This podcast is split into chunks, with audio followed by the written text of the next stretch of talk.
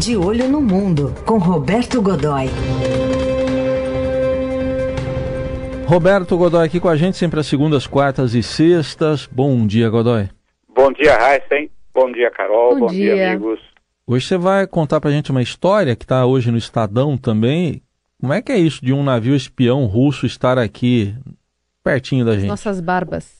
Pois é, é, é, é o Yantar, quer dizer, ele é um olho eletrônico, é, um ouvido eletrônico, é, só que ele faz o trabalho dele assim como os aviões de esclarecimento e sensoriamento, que fazem isso o tempo todo, no mundo todo, ele faz isso uh, no mar.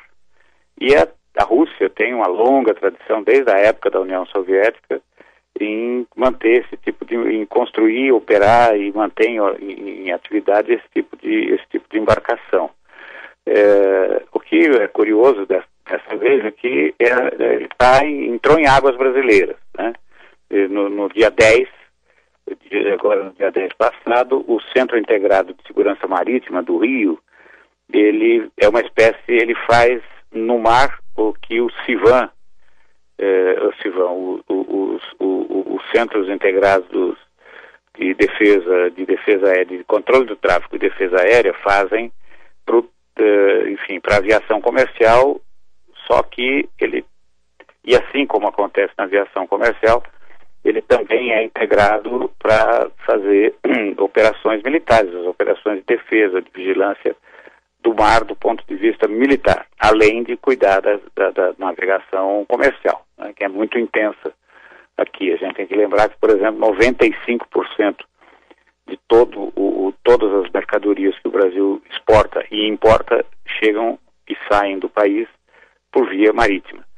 Bem, esse Centro Integrado de Segurança Marítima do Rio de Janeiro, ele detectou o ANTAR eh, dentro, eh, dentro da Zona Econômica Exclusiva, a, a ZE do Brasil. Essa é uma faixa eh, em que o, o, Brasil tem, além das suas, a, a, é, ela vai além das 200 milhas que, que o Brasil, sobre, as, sobre a qual o Brasil tem controle, é uma coisa assim bastante significativa. Aí, essa zona exclusiva tem aí qualquer coisa como 3 milhões e meio de quilômetros quadrados, é uma coisa gigantesca. Bem, é, foi feito um primeiro contato, que é uma coisa também, procedimento rotineiro, é, e aí o navio sumiu do monitoramento.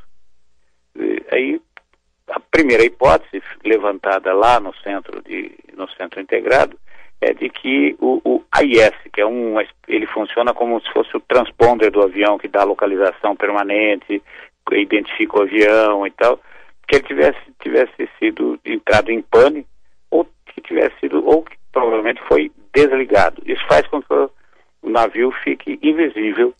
Né? Isso é, é permitido, Godoy? Como? Isso é permitido? Não, claro que não. não é. Então, é, indica que houve no mínimo algum tipo de emergência, hum. né? algum tipo de pane, alguma coisa assim, e o navio tem que ele é, é, é como se fosse a, a, a, placa de identificação dele, só que ela é eletrônica, digital, ela está lá com, com, identificação e tal. Na, não havia nada, quando ele foi no, no primeiro contato, Carol, ele apenas estava lá, ele se é, identificado, e, ou seja, imediatamente se soube que era o Yantar, não é? O Yantar.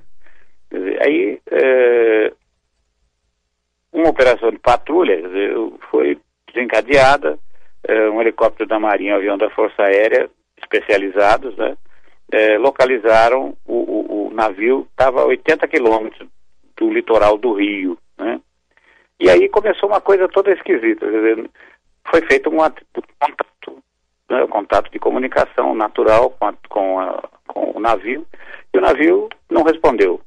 Estranho, estava sendo visto, identificado, ele obviamente viu as, as aeronaves passando por ali.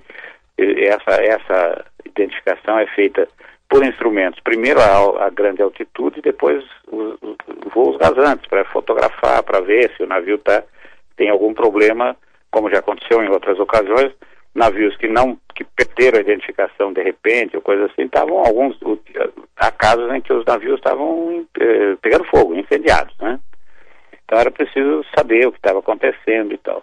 Mas aí ele já estava, uh, demorou um tempo, foi feita uma nova chamada, novas tentativas, aí finalmente ele deu uma resposta sem nem sim nem não, muito pelo contrário, sobre o que estava fazendo no litoral brasileiro, mas aí ele já estava praticamente dentro da área, uh, dentro da, enfim, já estava dentro da área de aproximação final uh, do litoral do Rio. E a rota que ele estava seguindo é rigorosamente uma, é, é, uma rota que passa por em cima dos principais cabos de comunicação do Brasil com certas regiões do mundo, cabos submarinos que cruzam o fundo do oceano, de continente a continente, são é uma rede absolutamente é, fundamental, estratégica, hum. enfim. Aí e, e não é usual, não é ele usual. Atracou, ele atracou no Rio na noite do dia 18 e continua lá. Aliás, tem até imagens bacanas, eu sugiro que nossos, nossos ouvintes deem uma olhada nela, está lá no, no, no, site do Estadão uhum. e também na edição impressa do, do, do, Estadão tem uma foto dele ancorado no Rio de Janeiro e não há muito o que disfarçar, dizer, ele é, ele é um navio grande, tem 108 metros de comprimento, e o que você identifica por fora é que ele tem umas bolas, assim, uns domos. Ali dentro estão as antenas que ele usa ah. para fazer esse tipo de trabalho. Como é que ele escuta ou como é que ele capta informações dos cabos eh, submarinos eh, a partir da superfície? Ele lança uma espécie de, como se fosse uma âncora, por exemplo, cabo, um, um cabo com uma âncora, da âncora tem uma sonda. Hum. Essa sonda vai descendo até grandes profundidades e ela não precisa nem tocar no, no, no, no cabo submarino, ela só precisa estar bem perto. Pela proximidade, essa sonda é capaz de captar o trânsito de dados, de informações que circulam, que circula por ali. Quer dizer, aí isso é feito uma passa por um centro de processamento de dados, um, grandes computadores que o navio tem é, dentro dele e dali via satélite provavelmente para a Rússia, sem dúvida alguma. Né? Godoy, essa rota não é usual, então? Pra, pra... Não é usual, não, não é, é usual. Veja, na verdade, é, a essa altura eu tenho certeza que muita gente está dizendo, mas o que, que os caras querem fazer ouvindo? O que, que eles têm que bisbilhotar aqui? Estão ouvindo o quê? Né? É sem contar o histórico que ele já passou ali na, na Irlanda, perto também de cabos de fibra ótica, né? Pois é, ele faz isso. É, é, é o que ele faz é ficar é, perambulando pelo mundo, hum. né? Então, por que que, e aí qual é a importância de estar aqui no Brasil? Veja, porque na verdade essa rede, em qualquer lugar, principalmente, ela tem entroncamentos, tá? Quer dizer, como se fossem grandes centrais a partir das quais você tem, vem um cabo dois, eles chegam num determinado ponto e dali eles, eles irradiam isso para outros cabos menores, com redes menores, com alcance, com, com outro tipo de com outro tipo de tecnologia, coisas assim. Uma, um desses entroncamentos fica no litoral brasileiro. Hoje em dia, as informações, como a gente sabe, você não precisa, as informações não precisam ser, eh, não são estritamente locais, quer dizer, a gente está recebendo eh, o tempo todo uh, informações e tal, quando a gente abre aí o, o, o celular para receber com aquelas informações, aquela enxurrada de informações, a maior parte delas eh, comerciais ou coisas assim que a gente recebe todos os dias, esse, eles são transmitidos exatamente por esse tipo de cabo e vem da onde? De, dos mais diversos centros, por exemplo, centros na, na, na, na Indonésia, em Java, você tem centros na África, no sul da África, na América, na, aqui na América do Sul, por exemplo, você, existem centros de distribuição, de, de, processamento de mensagens, essa coisa toda, em vários países, eh, porque o custo aqui é menor, enfim, e assim, isso, então é importante ouvir, sem dúvida alguma. É, é realmente, é, agora, com certeza o navio que é classificado na Marinha Russa como um navio de inteligência e resgate, também se envolve em operações humanitárias. Ele participou, por exemplo, da, das buscas, né, participou intensamente das buscas ao submarino San Juan, que a Argentina perdeu aí em 2000 e agora aí no, no, no final de 2017, 2018, né? É, o navio afundou ali eh, ao largo de a 500 quilômetros do litoral de Comodoro Rivadavia, morreram os 44 tripulantes e ele ficou durante muito tempo desaparecido. E o navio russo participou, esse navio russo participou intensamente, ele tem recursos para isso, tem dois mini submarinos tripulados, tem outros submarinos eh, robôs não tripulados para profundidades maiores ainda, esses submarinos tripulados ele pode eles podem chegar a 6 mil metros, o que é muito, né? E, enfim, e, e, portanto ele tem essa função dupla. Mas os serviços de inteligência americanos, Carol e Heisen, não, não, não deixam por menos. Eles classificam o navio, o Yantar como um navio de espionagem. Hum. Bom, então agora é, pelo que eu entendi, ele está lá no, no, porto lá do Rio de Janeiro esperando o quê? Ah, ele, aí, pois é, a, a, autoridade russa... brasileira pode fazer alguma coisa? Pode pedir explicações? Não, porque veja, na verdade, é, tudo que houve ali foi o, o, um, o que pode ser considerado, pode alegar que houve uma pane temporária, uhum. depois ele continuou cumprindo a rota e que veio para o Brasil e atracou. O que ele está fazendo no Rio nesse momento é ele está sendo reabastecido, hum. né? Tá, está sendo reabastecido uh, de combustível, gêneros, uh, enfim, estão tá, botando coisas a bordo.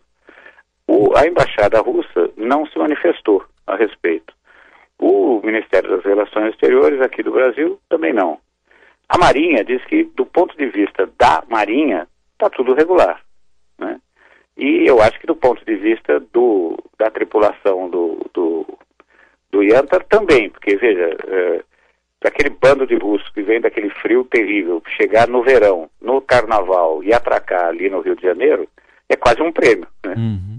Então eles estão ali, então não, não há nenhum tipo de. Não, não, até agora, pelo menos, não há nenhum tipo de coisa. Agora, você vê, Raíssa e Carol, uh, que o, o, vocês veem que o, há um, um, um interesse é, tem uma opção de coisinhas ali que você vê que o navio não é um navio apenas de pesquisa oceanográfica, de busca, coisas assim, como ele é, como é a fantasia que ele está usando ao, ao longo da, da, vida dele, que é relativamente recente. Ele foi recebido em 2015, é um navio novíssimo. Né?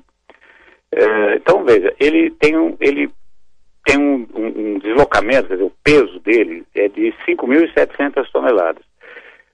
Esse é o peso de um, um é, é, um deslocamento é, de um navio, por exemplo, de uma fragata, um navio de combate, um navio militar pesado, né? O que indica que ele tem é, uma carga operacional, ele leva nele orgânico muita coisa, provavelmente sistemas, é, capacidades de processamento, essa uhum. coisa toda. Dentro dele, é, o Ministério da Defesa russo tem é, divulgou algumas fotos há algum tempo, quando ele foi recebido, em 2015, e, a aparência assim é uma coisa meio um centro eletrônico com é, telas de computador, com, pra, do, do centro de processamento de dados, é, alguns laboratórios e muita coisa não, não revelada ali no meio. Né? É, ele pode, a tripulação dele regular é de é, cerca de 60 tem cerca de 60 homens e mulheres, mas esse número pode chegar a 83, o que significa que você pode botar para dentro uma porção de técnicos, além dos que já regularmente eh, operam eh, no navio. Ele é muito automatizado, claro, né?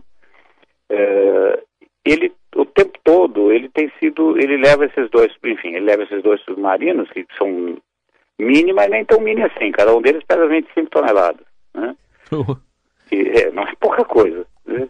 Então, e... mas eu acho que o que chama atenção é que não tem o que ser feito, né? Esse navio ele vai circulando por aí, especialmente perto desses cabos submarinos. Sim, ele circula, por, ele circula o tempo todo. E veja, e nos lugares mais surpreendentes, por exemplo, em 2016 ele foi localizado pela pela vigilância americana ao largo de uma base de submarinos Ohio, submarinos lançadores de mísseis intercontinentais nucleares nos Estados Unidos, ao largo do ali no, no litoral da Geórgia. Né? Águas internacionais, ou seja, não, não, havia, foi apenas de, olha, sabemos que você está aí, mas não, nada mais pode ser feito, não, não havia o que fazer, né?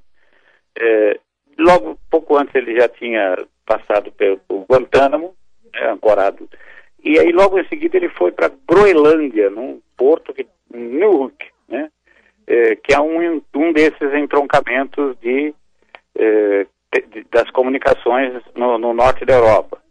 Aí passa um tempinho, onde é que o bicho aparece? Aparece, é, ele aparece exatamente num ponto em que um cabo, segundo, segundo os serviços de informações de Israel, onde um cabo que liga Israel a uma central de distribuição no Chipre, onde, onde esse cabo está exatamente onde, onde passa apenas esse cabo. Né? Ele estabelece links com grande parte da Europa, essa coisa toda. Então, ele já foi usado para localizar eh, eh, os restos de, de, de, aviões, de aviões militares abatidos, aviões militares russos, que foram, caíram, um deles caiu, o outro foi abatido, quando voavam sobre o mar da Síria né? É, tratava o Yanta. Quer dizer, então veja, é, caímos naquela velha história. Não, ele não é um, não, não, é um navio de inteligência. Isso pode ser, isso pode uhum. ser tudo e pode ser nada. É. Agora, é aquele, caímos naquele velho exemplo, né? Quer dizer, se tem quatro patas gigantescas, um, uma pele, um couro por fora que é todo áspero, uma hum. tromba, umas orelhas enormes e mede 4 metros de altura, não hum. será uma galinha, né? Não. Não adianta você se fantasiar de galinha. Não. Você vai ser apenas um elefante fantasiado de galinha. É isso. E havendo novidades, certamente Roberto Godoy vai contar aqui pra gente sobre esse caso. Um bom fim de semana. Até segunda, Godoy. Para todos nós, até segunda.